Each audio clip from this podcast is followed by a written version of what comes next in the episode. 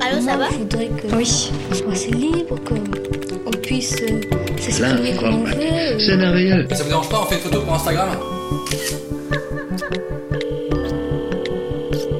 Je t'embrasse. C'est vraiment très pratique.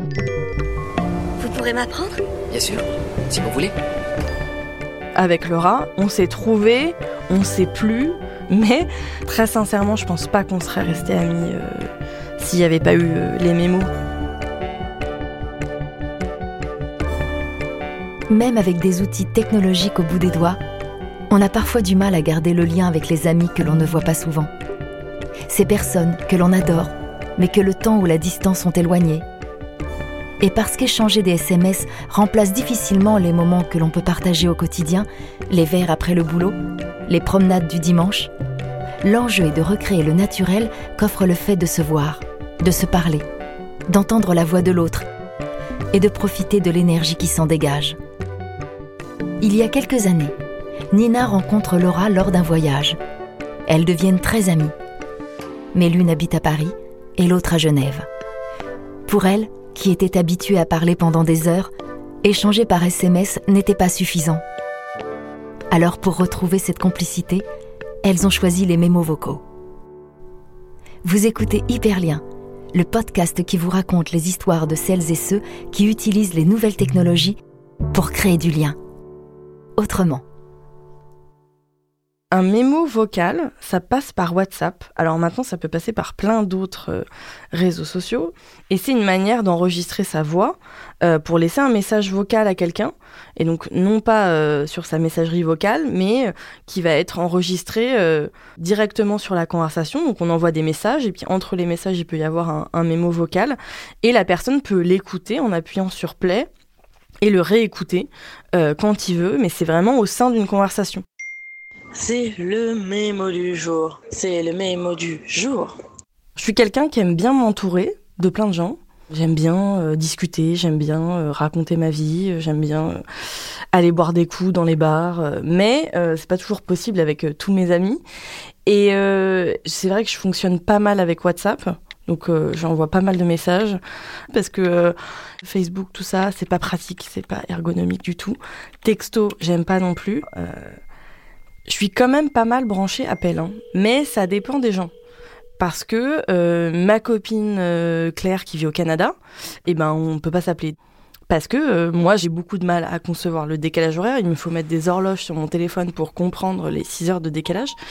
Donc j'ai pas il y a plein d'amitiés que j'ai perdues et alors tous mes amis de lycée, je les ai pas eus.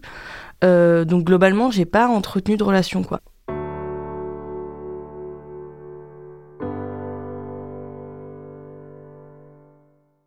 Je suis partie à Rio pendant trois mois, euh, entre janvier et avril 2015. Je suis partie euh, en année de césure, en fait, pendant une période de creux dans ma vie étudiante, euh, où j'avais envie de prendre l'air, j'avais envie de voir d'autres choses, j'avais envie de découvrir un autre pays. Du coup, j'ai trouvé cette association à Rio, qui s'appelait Tokendo Mvose.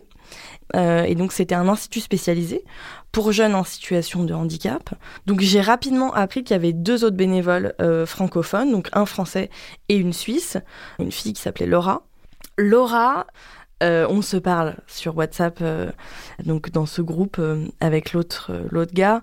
Et puis alors, euh, c'est faute de français sur faute de français, c'est-à-dire qu'en fait, elle écrit en langage texto, ce que moi je ne fais plus depuis euh, les années 2000. Et alors en plus de ça, mais ça c'est mes a priori à moi, elle est tatouée de partout. Donc je vois euh, sur une photo un gros tatouage tête de mort, qui est d'ailleurs très beau, hein, qu'elle a sur sa cuisse. Mais je me dis, ok, donc je suis face à une petite meuf tatouée de partout, avec un bulldog qui est suisse, qui fait des fautes de français, qui aime Kenji, touche pas mon poste. Au premier abord, je me dis, cette fille, ça peut pas être ma pote en fait. Euh, on n'a rien à voir. Et en fait, euh, après, moi, je me suis retrouvée là-dedans, euh, j'avais besoin de repères. Donc rapidement, je suis rentrée dans le sens de Laura, quoi. J'ai été avec elle. Et puis, en fait, la première soirée qu'on a faite ensemble, on est tout de suite allé danser. le ton était donné. Moi, j'étais dans une chambre toute seule avec un, Argentin. Et on me dit, bah vas-y, euh, mets-toi une robe et puis on, va tous danser. Et bon, je pense que c'est peut-être là que ça a commencé où je me suis rendu compte que Laura pouvait être un soutien. Parce qu'en fait, on est sorti donc dans un quartier qui s'appelle Lapa, où euh, bah, ça danse de tous les côtés, de partout. Il y a des petites boîtes euh, improvisées, il y a de tout. Et puis je me suis retrouvée, voilà, moi j'étais complètement décalquée à danser la samba avec des nanas. Et puis en même temps, il y avait Laura qui était là et qui me disait ah bah ça, tu vois, nous on achète nos kaipis à cet endroit-là, donc on a nos habitudes, on fait ça comme ça. Elle, elle est hyper sympa, donc qui m'introduisait en fait à tout ce groupe, parce qu'il faut s'imaginer qu'on était dans une grande baraque à quatre étages où il y avait 30 Brésiliens qui vivaient. Euh, qui avaient entre 20 et 25 ans. Donc là, on dirait que je suis en train de décrire une télé-réalité. Hein. Mais c'était un peu ça, parce qu'on avait des caméras partout. Et euh, tout de suite, moi, j'ai été mise dans le bain. Euh, et on n'était pas du tout dans l'ambiance avec Laura, des touristes à Copacabana.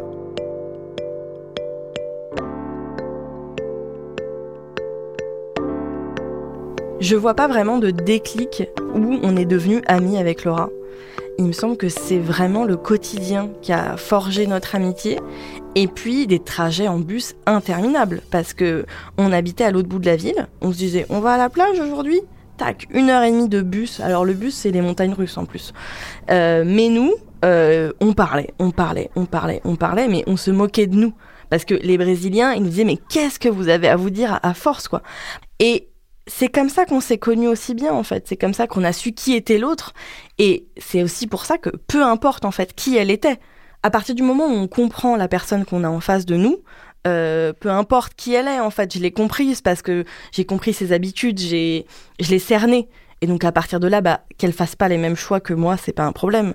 On a eu cette chance en fait. Il me semble que c'est une chance d'avoir pu créer ce ciment d'amitié, ce truc dont on n'a pas le temps en fait et puis partager les mêmes galères et savoir que on peut compter sur l'autre. Et ça, c'était très important, je pense, dans notre relation à Rio, c'est-à-dire qu'on savait où était l'autre.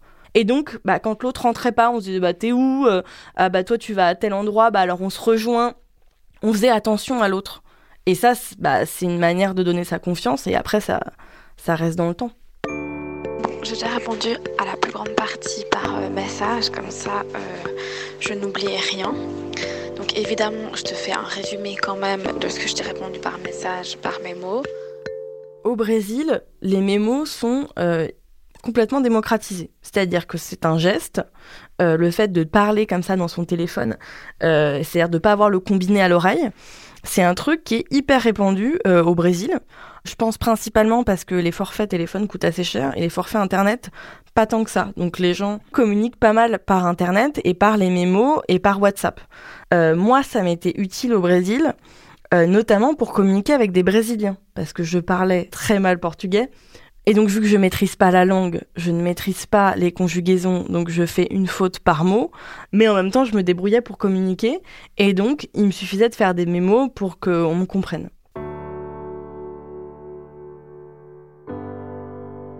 Donc on est rentré de Rio euh, début avril. Donc moi c'était un peu moins de trois mois et Laura c'était un peu plus de trois mois euh, de voyage, euh, de voyage là-bas.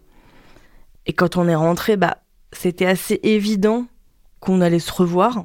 Et quand on est retourné en France, le premier mémo que m'a fait Laura, euh, c'était un mémo où elle me disait bon alors ça y est maintenant on n'est plus ensemble. Donc tu vas m'envoyer des mémos comme tu faisais à tes copines qui étaient en France et on va se raconter nos vies. Euh, donc au début évidemment on s'en envoyait beaucoup pour se dire plein de choses parce qu'on avait beaucoup de temps. Et puis après quand elle a trouvé un boulot quand moi je me suis un petit peu stabilisée que même euh, émotionnellement on était mieux on a eu le rituel des mémos du week-end. Là ça fait trois ans et je pense que les seuls week-ends où on s'est pas fait les mémos du week-end, euh, c'était quand on était vraiment euh, vraiment prise par autre chose ou euh, en vacances. Mais en gros, il y en a peut-être cinq, quoi. Et ça, encore très récemment, elle me le disait. Elle me dit, mais en fait, ça, je le fais avec personne. C'est-à-dire que moi, ma meilleure amie, je la vois, on partage du quotidien, mais je suis pas là dans l'analyse de ma vie. Même moi, les gens, je crois qu'il y a peu de gens qui sont aussi au courant de ma vie qu'elle. Et maintenant, j'attends un mémo de ta part, s'il te plaît. Donc j'aimerais les, les nouveautés, euh, la soirée d'hier soir, comment c'était, si t'as un petit peu arrêté de déprimer, et tout, et tout, et tout. Je veux tout savoir. Je veux des mémos comme tu faisais à tes super copines quand on était à Rio. Parce que maintenant, ta super copine, c'est moi. Quand on était à Rio avec Laura, je lui faisais à manger. Et quand elle est rentrée en Suisse, euh, elle, elle avait vraiment cette image de moi, de la nana qui sait cuisiner, euh, qui sait faire des gros plats avec pas grand chose. Et du coup, euh, dans les premiers mémos qu'on s'est envoyés, il y en a eu des très drôles où elle me fait Alors, dans mon frigo, j'ai ça, ça, ça, ça, qu'est-ce que je peux faire avec? Et puis moi, je lui réponds bah, Tu peux faire sauter ça, faire ça. Je suis avec elle dans son quotidien, je sais à quoi ressemble sa vie. Donc, je vais d'abord revenir les, les légumes avec de l'oignon et de l'ail. Et genre, au bout de 10 minutes, je rajoute le poulet. Et ensuite, je rajoute la sauce tomate. Et donc euh, Laura, quand elle est en train de balader son chien, euh, je l'entends et puis elle dit Lola, Lola, reviens. Je suis avec elle et puis moi de la même façon, je me balade dans la rue et puis là je lui dis oh là là, il y a du soleil, c'est génial, on est bien, c'est beau. Tiens, euh, je suis passée devant le resto, je vais t'amener quand tu vas venir à Paris. Et et tout ça, s'il n'y avait pas les mémos, mais je pourrais pas lui raconter. Tu vois, Laura, aujourd'hui, j'ai décidé de te faire un mémo de la joie. Donc les mémos, c'est super pratique parce que on peut écouter ça quand on veut. Donc c'est-à-dire que Laura, elle commence ses journées globalement à 7h du matin, elle est finie à 16h. Elle doit balader son chien, elle a plein de responsabilités, plein de trucs à faire. Moi, pareil, j'ai euh, des semaines de partiels, j'ai des moments de cours qui sont plus ou moins intenses, j'ai des stages. Et donc, on n'a pas forcément le temps d'écouter le mémo ou d'être là pour se téléphoner. C'est-à-dire que c'est quand même assez drôle, c'est qu'avec Laura, on s'est téléphoné trois fois, quoi. Mais pour caler un appel, on est là. Et toi, tu fais quoi à ce moment-là? Ben moi, j'ai un apéro avec machin. Ben moi, j'ai ça. Alors qu'il n'y a pas quand même pas de décalage horaire avec Lausanne. Hein, hein. On va se dire qu'on n'est pas doué. Mais pour moi, dans le mémo, il y a vraiment de la vie. Voilà. Enfin, il y a vraiment la vie de l'autre. Il y a sa voix, il y a son humeur, il y a son quotidien. Et puis, tout ça va être lissé dans un message. C'est-à-dire qu'on va faire attention à ce qu'on va dire. On va avoir notre correcteur qui va nous corriger notre truc. On va remettre autre chose. On va mettre un émoticône. On va. Il y a un truc de construction qui est quand même un peu moins spontané. C'est comme s'il y avait un, un média supplémentaire de se dire ah maintenant je vais écrire. Donc c'est-à-dire que je vais le penser, je vais l'écrire et puis je vais l'envoyer. Alors que là c'est je le dis, je le dis et puis je le raconte et comme ça l'autre le reçoit euh, tel quel. Ma grand-mère, là en ce moment, elle est en train de relire les lettres de mon grand-père où il en écrivait une par jour pendant euh, 30 ans. Et elle relit tout ça et elle me dit Ouais, mais toi, comment tu fais Alors je dis Bah, moi, tu vois, j'ai mes messages et puis euh, je fais des captures d'écran de mes messages. Puis après, tu, je les garde dans mes photos ou mes messages vocaux qui me touchent vraiment, bah, je les exporte et puis je me les envoie par mail. On sait pas bien comment, on sait pas bien pourquoi, mais je fais ça parce que ça me permet vraiment de garder du lien. Merci ma petite chérie pour tes bons voeux. Euh, tous mes petits enfants m'ont appelé ou m'ont mis un petit mot. Et moi aussi je t'aime fort et je t'embrasse aussi fort. Un an après qu'on soit parti à Rio, euh, Laura avait encore plus envie d'y retourner que moi et elle a décidé de partir trois mois là-bas. Mais moi, quand j'ai su qu'elle partait, je me suis dit, en fait, tu ne peux pas ne pas la rejoindre. Il faut que tu prennes un billet. J'ai pris un billet d'avion, j'ai fait 32 heures de vol, c'était n'importe quoi pour partir. En gros, euh, six jours sur place. Euh, on a fait plein de choses que on n'avait pas faites quand on y était. Et puis elle, elle a carrément vécu là-bas. En fait, elle, elle a, elle a eu encore une autre vie là-bas.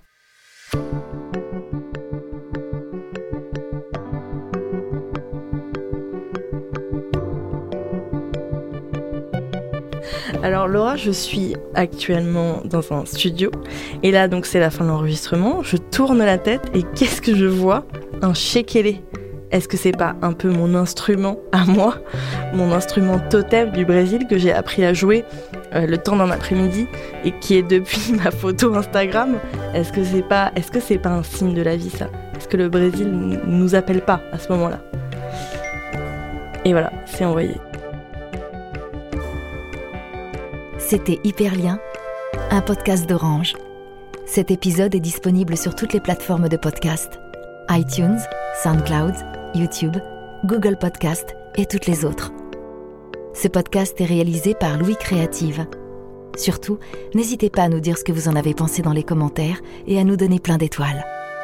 À très vite.